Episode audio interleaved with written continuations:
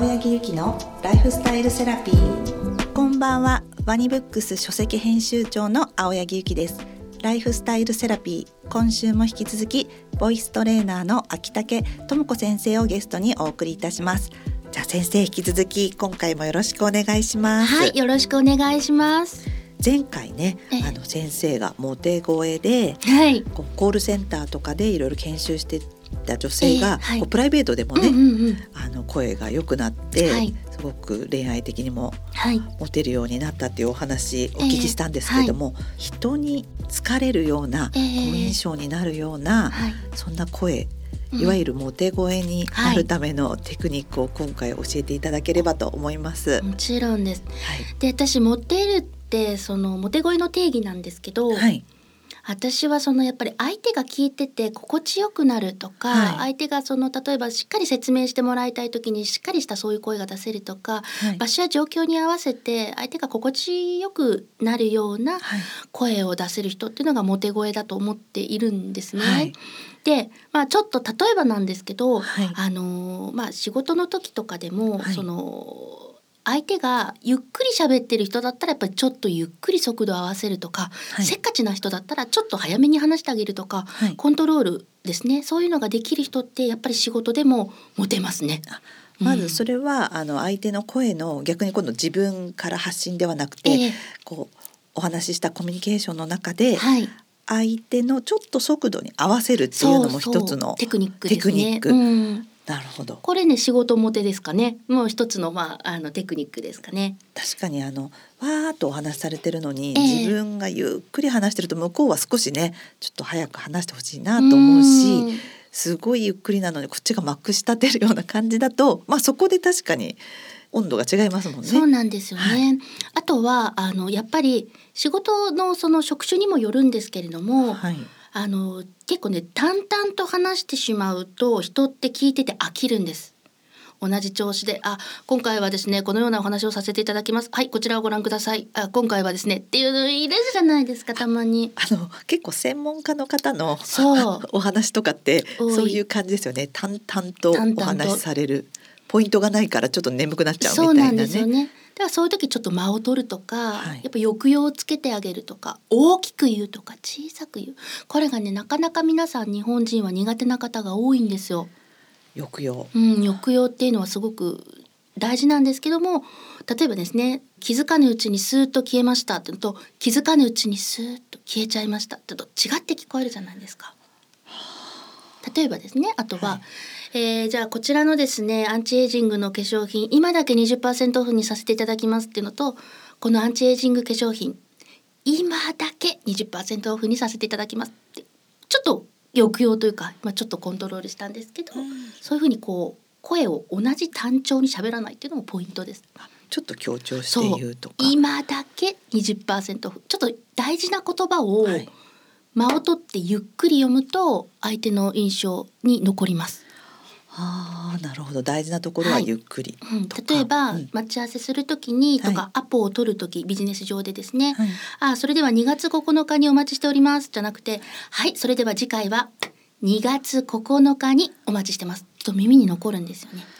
あじゃあそこの部分をこう強く言うというよりはゆっくり言うっていうこと？っていうのは楽ですね。今だけ20%っていうのがそこがそう。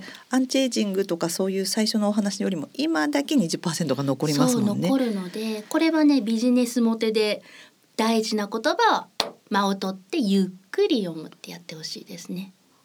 うん、そっか。じゃああの例えば最後にね、はい、次のことを決める時とかも、えー、では次はってこうバババババッと言わないで、うん、来週の3月9日によろしくお願いしますってこういうようなこうそこだけはちょっと強調したら相手があ3月9日かと思うとか。そういう感じですね、うん、ゆっくり。ゆっくり。大事な言葉の前に間を取って1秒なんですね。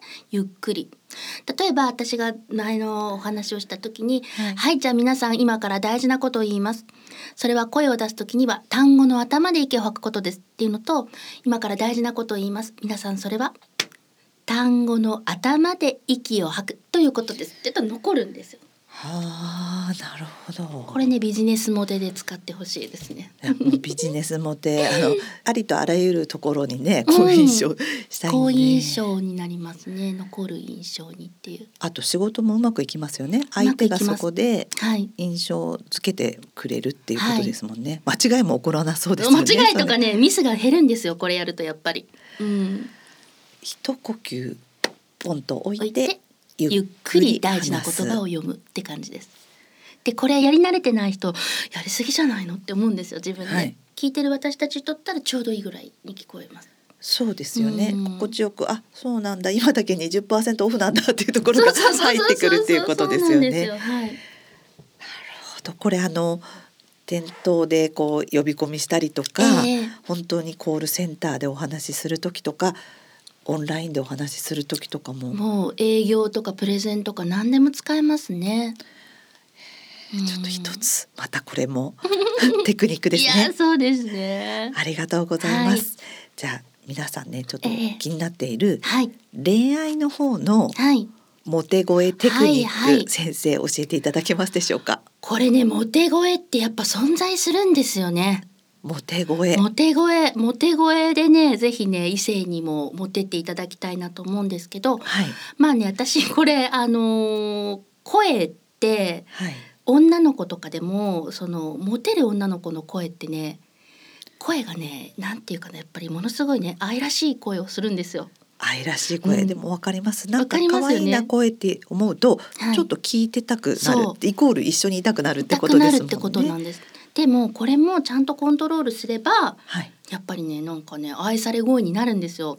でちょっとしたポイントをね今日はやってみたいと思うんですけど。ぜひこのポッドキャストで教えてください。青柳さん例えばなんか、はい、美味しいもの食べた時の美味しいと嬉しいと美味しい楽しいをちょっと、はい、いつも通りに男性に言うような感じでお願いします。嬉しい美味しい楽しいですね。嬉しい美味しい楽しい。はい。全部一緒です、ね。モテない。モテない。あ、でもね。モテないですね。いやいや、何かというと、はい、これね、あの使えるテクニックなんですけど。はいえー、形容詞とか言う時可愛らしい女の子とか、はい、とかねあの甘え上手な人って、はい、美味しい嬉しい楽しい青柳さん近かったですよ もうやってんなこれは普段 でもやっぱり不愛想に聞こえる人あ、はい、楽しいあ美味しいあ嬉しいってこういう子いるんですよと下がるんです、ね、そう。でも何か形容詞とか言ったりするときにちょっとね語尾を上げると可愛く聞こえるんですこれ。美味しいとか嬉しいとか楽しいって。確かにちょっと今私そんな感じでしたね。そう。楽しいそう。青柳さんねこれはね持っててきたなかなり。分かったぞ今いや私今言った瞬間にこれモテないぞと思ったけど専門家からそう青柳さんみたいに語尾を上げて、うん、形容詞言うと、はい、よい喜ばれます。でもそれがあのピンとこなかったんですけど下がると確かに美味しくもなさそうだし。今日どうだった？あ今日楽しかったって結構こういう女性多いんです。あ今日楽しい。あこれ美味しいとかっているんです。でも結構いますよ確かに。なんか下がってる感じでまあ不機嫌ではないけれどもあんまり美味しくなかったのかなって感じる。燃えさせてしまう。うんうん。うんなんかあとこの前ちょうどテレビのロケで、はい、5時に夢中そうそう。彼氏に、はい、じゃあ温泉連れてってって言ってくださいって言ったらあ温泉連れてってってやったんですよ彼女が。そうじゃない。温泉連れてってって言ってあげてって言って彼女がやったら彼があ可愛いと思いましたって彼女にね語尾上げさせたら可愛いと思いましたって言ってたから。はい全然違って聞こえます。これって恋愛じゃなくてもその与える印象が、はい、まあ別に友人とか、うんうん、そういう会社のね同僚とかでも楽しかったねってこうそうそうそうそう。上がるって語尾上げるんです。楽しいこと言う時。言うともうその時の 0. 点何秒の印象がこう上がる変わるんですよ。うん。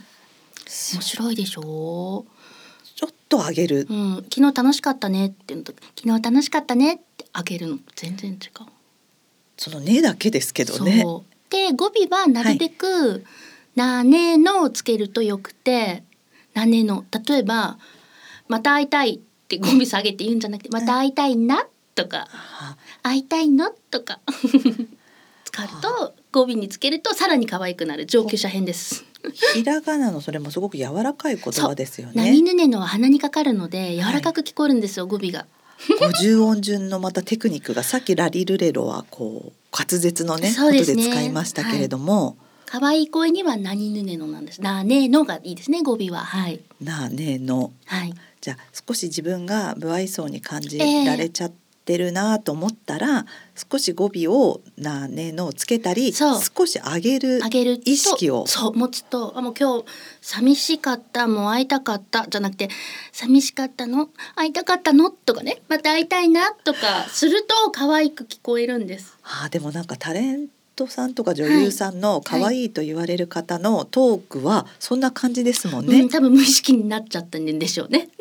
無意識に なっちゃってるかもしれないですね。だからできてない人は意識的にダネのをつけるといいと思います。はい。